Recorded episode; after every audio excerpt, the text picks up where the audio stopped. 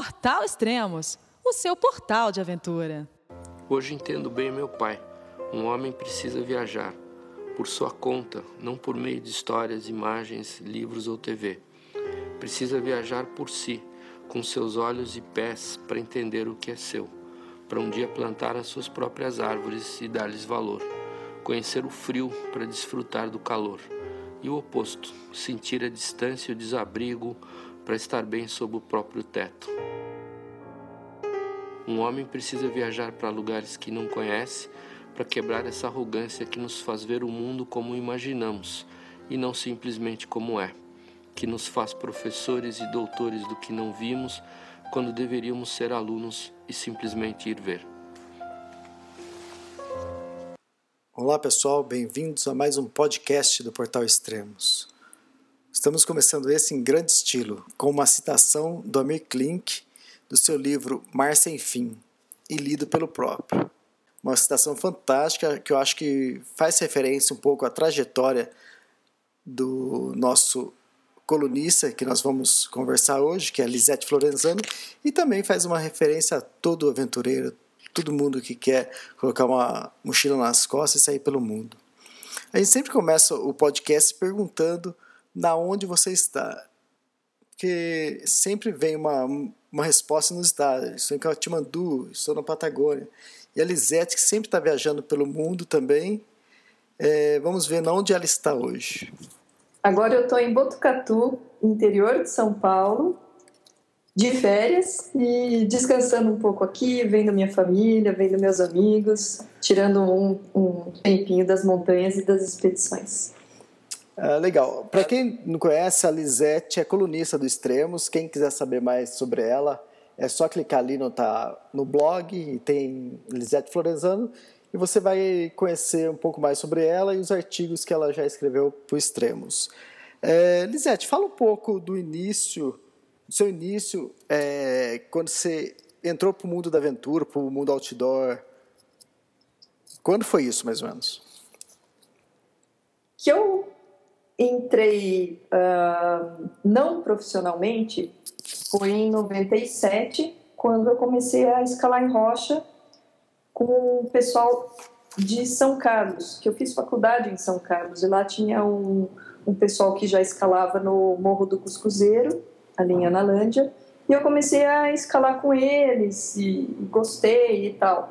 E eu sempre adorei atividade física, principalmente coisas mais outdoor, mas eu nunca levava muito a sério.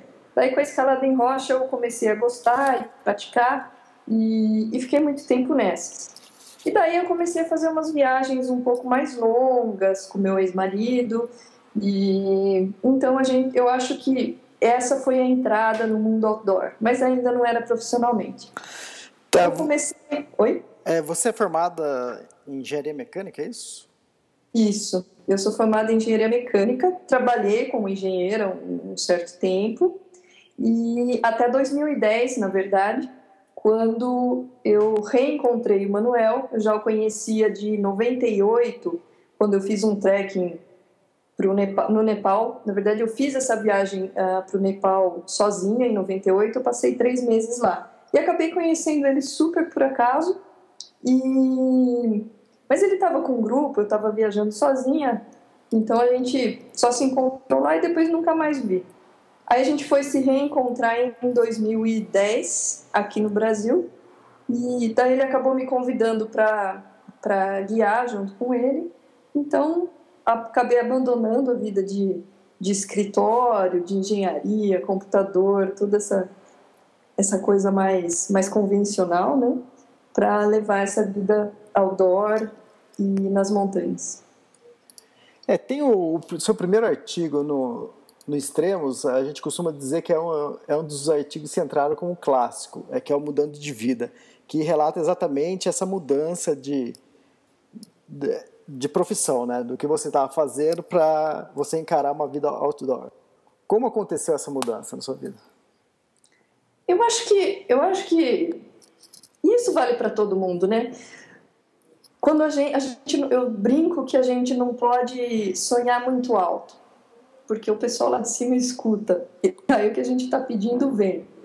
E eu estava realmente insatisfeita com a minha vida com engenharia. Eu, eu me sentia sufocada trabalhando o tempo inteiro num escritório, na frente de computador. E eu realmente comecei a, a buscar. Eu comecei a ver cursos para trabalhar com atividade experiencial. Eu conheço várias pessoas que têm empresas que trabalham com isso. Então eu estava meio que me encaminhando para esse ramo porque era o que eu achava viável aqui no Brasil. Eu ainda não imaginava que eu fosse trabalhar no exterior e, e guiando. Então eu estava começando a focar nisso, conversava com várias pessoas e com esses amigos que têm empresa que, de trabalho experiencial com executivos. Então eu estava focando um tanto nisso, mas na minha cabeça eu ia ter que fazer uma transição aos poucos na minha cabeça eu ia ficar trabalhando com engenharia por um certo tempo ainda, até essa, essa outra profissão realmente se encaminhar e dar certo a ponto de eu largar, largar a engenharia. Só que daí a coisa aconteceu muito mais, de uma maneira muito mais abrupta, porque eu encontrei com o Manuel e aí ele já não, vamos comigo para o Nepal. Eu tenho um grupo uh, ah, para o trekking do Manaslu, e, vamos embora. Eu falei, caramba, então isso foi, sei lá, acho que foi em julho, em outubro eu estava indo embora. Mas, lógico, para mim foi uma surpresa. Eu, eu não, realmente não imaginava que fosse ser dessa maneira, mas eu estava buscando sair dessa vida de engenharia e para trabalhar com atividade outdoor. Tá, isso foi em 2010. Já, já fazem dois anos que você está trabalhando como guia, correto? Isso, isso mesmo.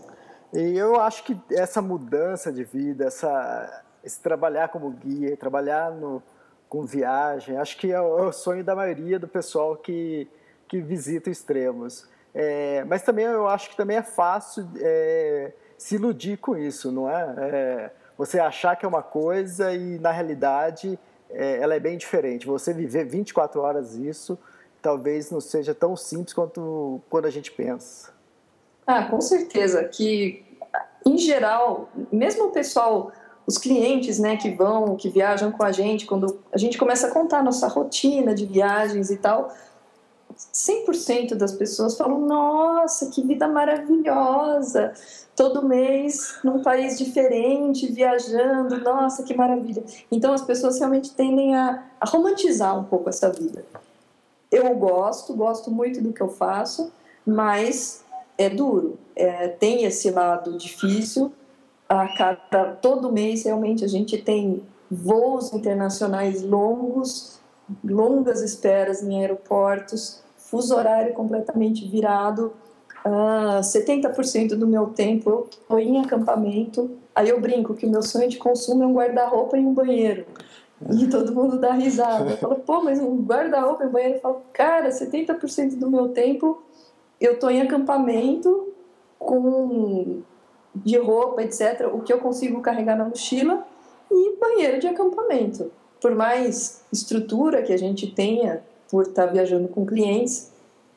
Claro que é diferente de um banheiro legal dentro de casa e ter todo o conforto de uma casa, né? Então, tem o lado bacana, sem dúvida nenhuma, e para mim é, compensa esse outro lado difícil, mas não é assim, tudo não são, não são flores o tempo todo, né? É, exatamente, eu imagino.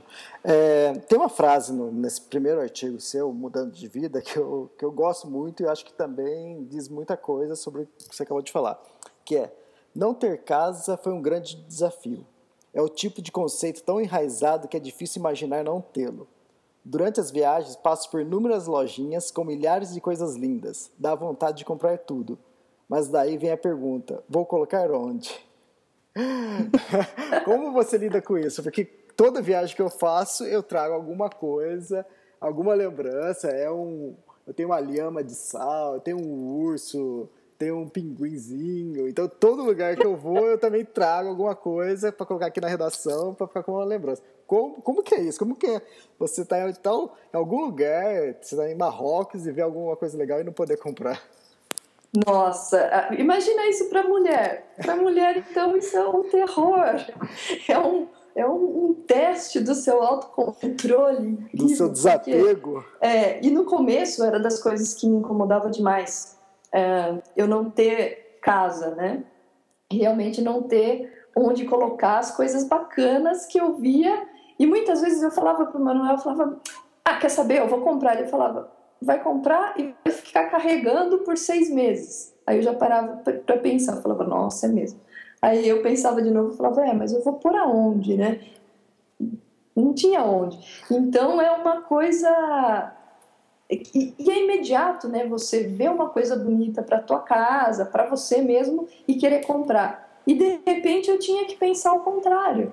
Eu via coisas bacanas e eu não podia comprar nada porque eu não tinha onde deixar. Então eu só podia olhar, achar bonito e ir embora. Então é, é uma mudança de paradigma mesmo, eu acho, sabe? De, de você não poder comprar tudo que você quer, não por uma questão financeira, mas por uma questão de que você não tem simplesmente o que fazer com aquilo.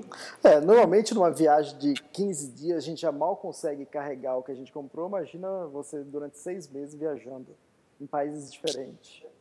É, não tem como, porque a gente, lógico, né? A gente tem um limite de, de peso nos voos. Em geral, a gente viaja muito carregado porque a gente tem que levar os equipamentos, cada viagem é diferente da outra. Então, em geral, a gente leva de roupa de praia a roupa de, de montanha, com bota dupla e tudo mais, equipamento completo, porque é isso, né? A gente vai de um país para o outro sem retornar. A gente vai meio que fazendo um, um, loop, vamos dizer, entre, entre os países, né? um link entre cada um. Então, tudo que a gente tem, a gente vai carregando de um lugar para o outro. E se ficar comprando coisas, então, aí é, aí é um terror de coisa para carregar. Nem dá para carregar tudo, eu acho.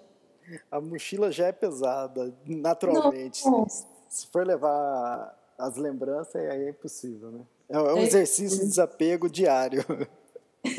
Com certeza. O bo... É, a gente tem que. O que a gente mais trabalha, eu acho, nessa profissão, viajando esse tanto, é, é realmente o desapego. Porque não é só o desapego da casa, das coisas, né? É desapego também dos seus amigos, da sua família, é, de conforto, de, de fazer o que você quer a hora que você quer. Não, a gente não pode, né? A gente não tem essa, vamos dizer, esse, esse esse, esse conforto, né, de chegar e falar, ah, não, hoje à noite eu quero me esticar no sofá e ver televisão.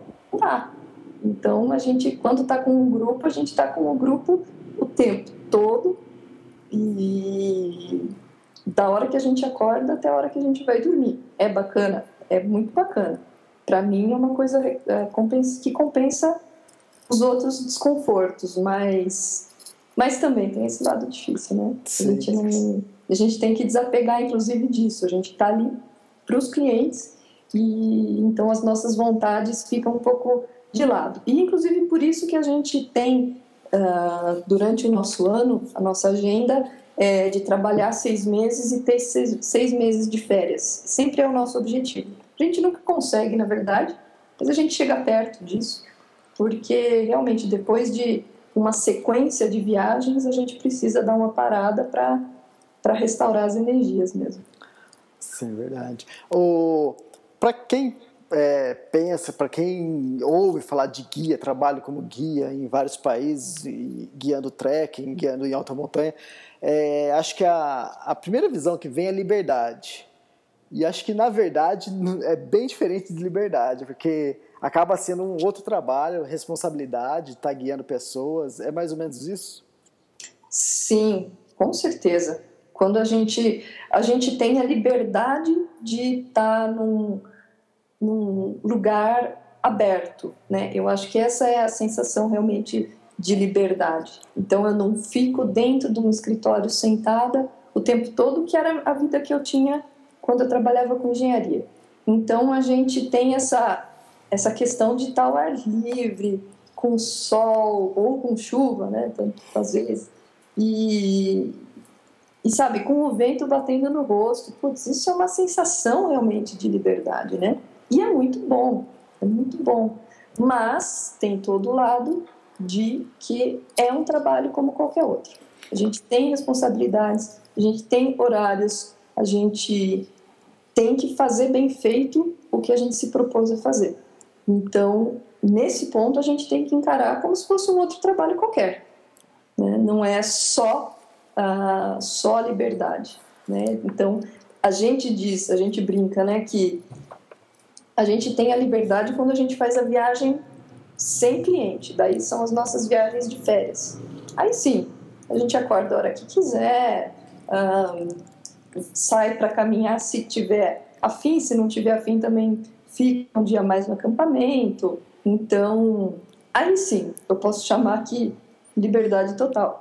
Agora, quando a gente está trabalhando, é trabalho. E a gente encara isso uh, bem profissionalmente mesmo, uh, tentando fazer o melhor e daí foge um pouco dessa, dessa viagem da liberdade. Eu acho que liberdade, os clientes têm essa liberdade, a gente não, a gente tem que estar tá trabalhando.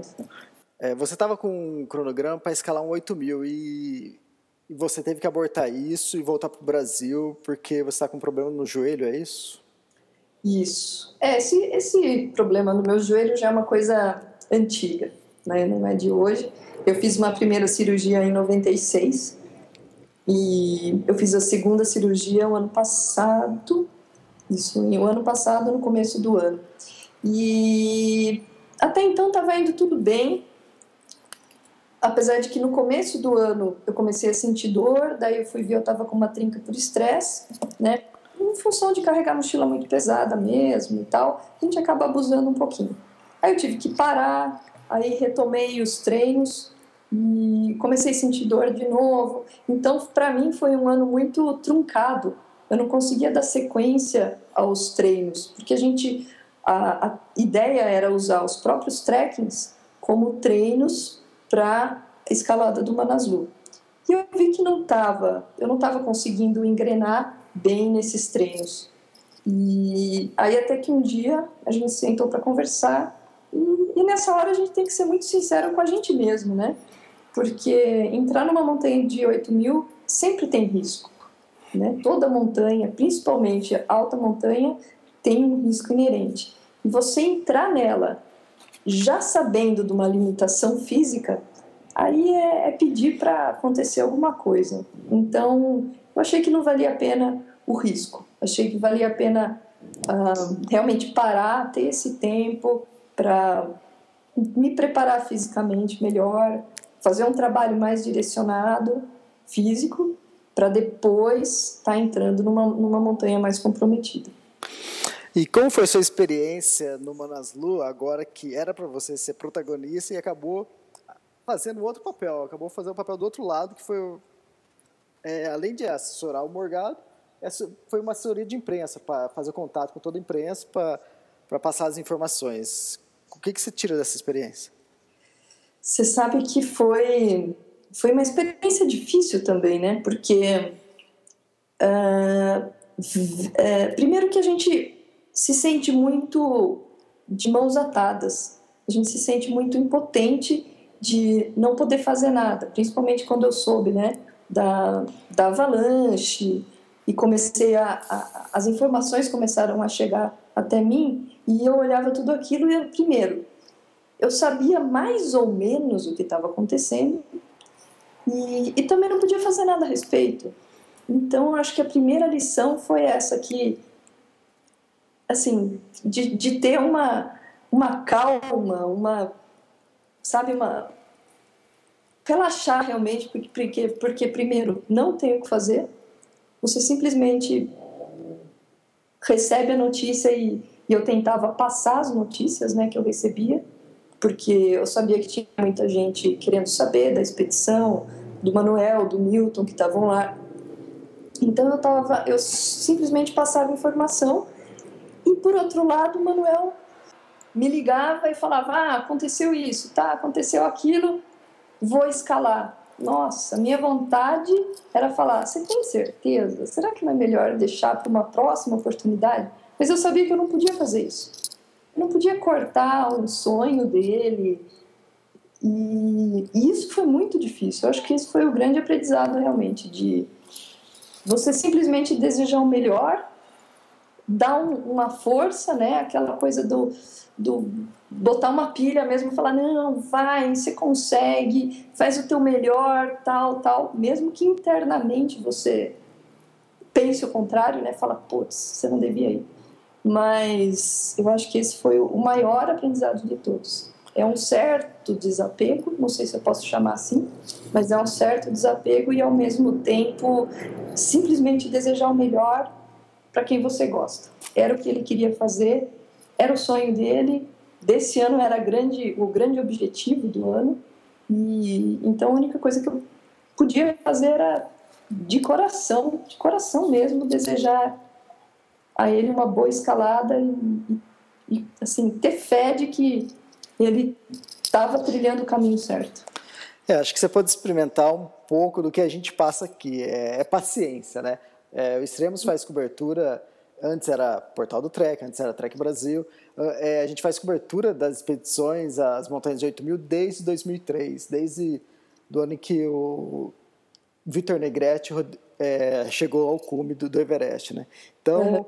e são duas coisas, é muita paciência e trocar o horário, é, porque o fuso lá é 9 horas e 45 minutos a mais, então é paciência, porque a notícia nunca chega, é, fala, eles falam, ah, a gente está saindo para o cume daqui tantas horas, mas aquelas 8 horas, 9 horas que eles falam que vão ligar, acaba virando 15, então é, é um sufoco. Então, é um horror, porque daí você fica esperando a ligação e não liga, e você já começa a pensar, nossa, será que aconteceu alguma coisa? Ou será que simplesmente eles foram mais lentos? Aí, lógico, né? Aí a cabeça da gente começa já a criar um monte de historinhas. Nossa, é terrível. É complicado. Ficar desse outro lado é complicado. É, e qual a sua programação agora? Você está se recuperando bem? Você ainda planeja é, para o ano que vem escalar um 8 mil? Como que é? Sim, eu vou. Agora eu estou fazendo né, todo esse trabalho físico aqui em Botucatu mesmo. E, e eu estou achando que o resultado está sendo bom até agora eu acho que eu estou vendo já um resultado. Apesar do pouco tempo desse trabalho físico, eu já vejo um resultado bacana. O, aí, de, em dezembro, eu vou para a Argentina para escalar o Cerro Plata e depois a gente tem um grupo grande no Aconcagua para escalada. E eu acho que eu vou usar o Aconcagua um pouco como um teste. Então, eu pretendo ir sem carregador, né, fazer todos os porteios carregando a mochila, inclusive para ver como o meu joelho vai se comportar mesmo. Se for tudo bem, aí a gente tem algumas expedições interessantes para o ano que vem. Então a gente vai ter uma escalada no pro Maquini. Então, se eu for bem agora no Aconcagua, talvez o grande desafio seja Maquini. Se eu for bem no Maquini, daí eu vou para o Choio. Então, vai depender um pouco de como for esse Aconcagua, de como eu me sentir no Aconcagua. Espero que dê tudo certo. É muito bom, bons projetos. Bons é, projetos. Durante as viagens, o que, que você faz para relaxar? O que, que toca no seu iPod? O que, que você costuma ler? Um, em geral, eu gosto de ler algum livro que, que não seja só de histórias, ou se, se tiver uma história que realmente me ensine alguma coisa, sabe? Agora, por exemplo, eu estou lendo um livro de uma australiana, foi a primeira australiana, australiana a concluir os sete cumes. O nome dela é Brigitte Muir. E o livro chama The Wind in My Hair. E, e ela começa a contar as histórias dela, não só das escaladas, mas de todo o relacionamento que ela tinha com o marido dela, e que era um super escalador, e ela se comparava muito a ele. E ela se colocava sempre como, é, como uma escaladora medíocre, sendo que a mulher era, meu, escalava horrores. Então, assim, é um livro muito bacana, tô adorando. Então, esse tipo de livro, assim, eu acho bacana. Gosto de ler muito coisa sobre filosofia oriental, então, de vez em quando eu pego um livro sobre budismo, um livro sobre yoga, e assim eu vou. E no meu iPod, eu gosto desde músicas muito barulhentas até músicas mais calminhas. Então eu gosto de vez em quando na trilha assim que a gente precisa dar um precisa de um gás. Eu gosto de escutar, por exemplo, Linkin Park ou Pearl Jam, que é mais tranquilinho, mas também já dá um, um gás. Ou então um MPB sossegado. Varia bastante. Acho que eu sou bem eclética pensando em músicas. Muito bom. É, vamos fazer agora um ping-pong. Eu vou falar algumas coisas, você pode responder rapidamente. Não precisa ser nada floreado. É só um ping-pong bem rapidinho. Tá, Jorge. Liberdade. O vento batendo no rosto. Paz. Paz é um mosteiro no Nepal. Viajar. Viajar com a mochila nas costas, sem lenço, sem documento. O que lhe faz falta? Um guarda-roupa e um banheiro. Um lugar. O Nepal. Casa. Casa é um, um cantinho que eu montei, montei aqui agora em Botucatu. O melhor cliente. O melhor cliente é aquele cliente divertido, que sabe levar tudo numa boa, que enxerga as suas limitações, mas consegue um, vencer isso e levar numa, de uma maneira positiva. Everest. O Everest é um desafio tanto, quem sabe, quem sabe, entre na minha lista um dia. Então, para finalizar, é... deixa uma frase. Eu acho que a frase que, que sempre me bate muito é aquela clássica do Fernando Pessoa, de que tudo vale a pena se a alma não é pequena. Para passar pelo bojador, há que passar além da dor. O, deixa eu lembrar um finalzinho. O Deus ao mar deu abismos e perigo, mas é nele que espelhou o céu. O bate-papo foi ótimo, acho que o público pôde conhecer um pouco mais quem é a Lisete Florenzano. Quem se interessou pelos artigos da Lisete é só entrar ali no site, ali no menu onde está blogs, e procurar Lisete Florenzano. Hoje ela tem quatro artigos publicados, que é o Mudando de Vida, Mudanças no Clima, Saber Desistir e o artigo atual dela que é Karma, o princípio de ação e reação. Obrigado, Lisete, espero poder fazer um novo podcast no próximo ano, quem sabe com as suas novas conquistas. Com certeza, super obrigada, Elias. E a gente com certeza vai se encontrar ainda aí pelo mundo, em alguma montanha.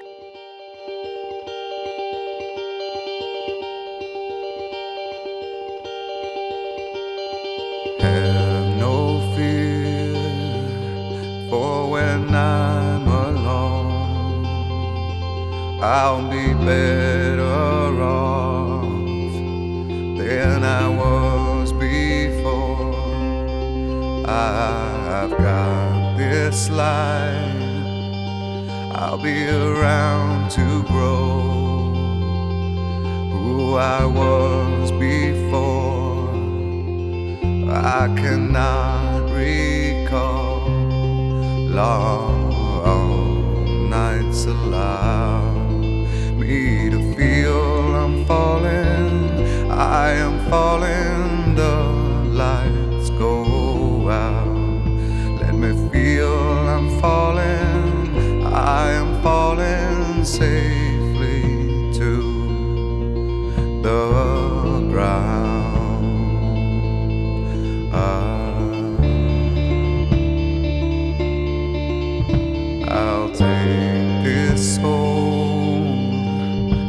inside me now, like a brand new friend. I'll forever know I've got this life in the will to show. I will always be better than before. Long nights allow me to feel I'm falling. I am falling. The lights go out. Let me feel I'm falling. I am falling safely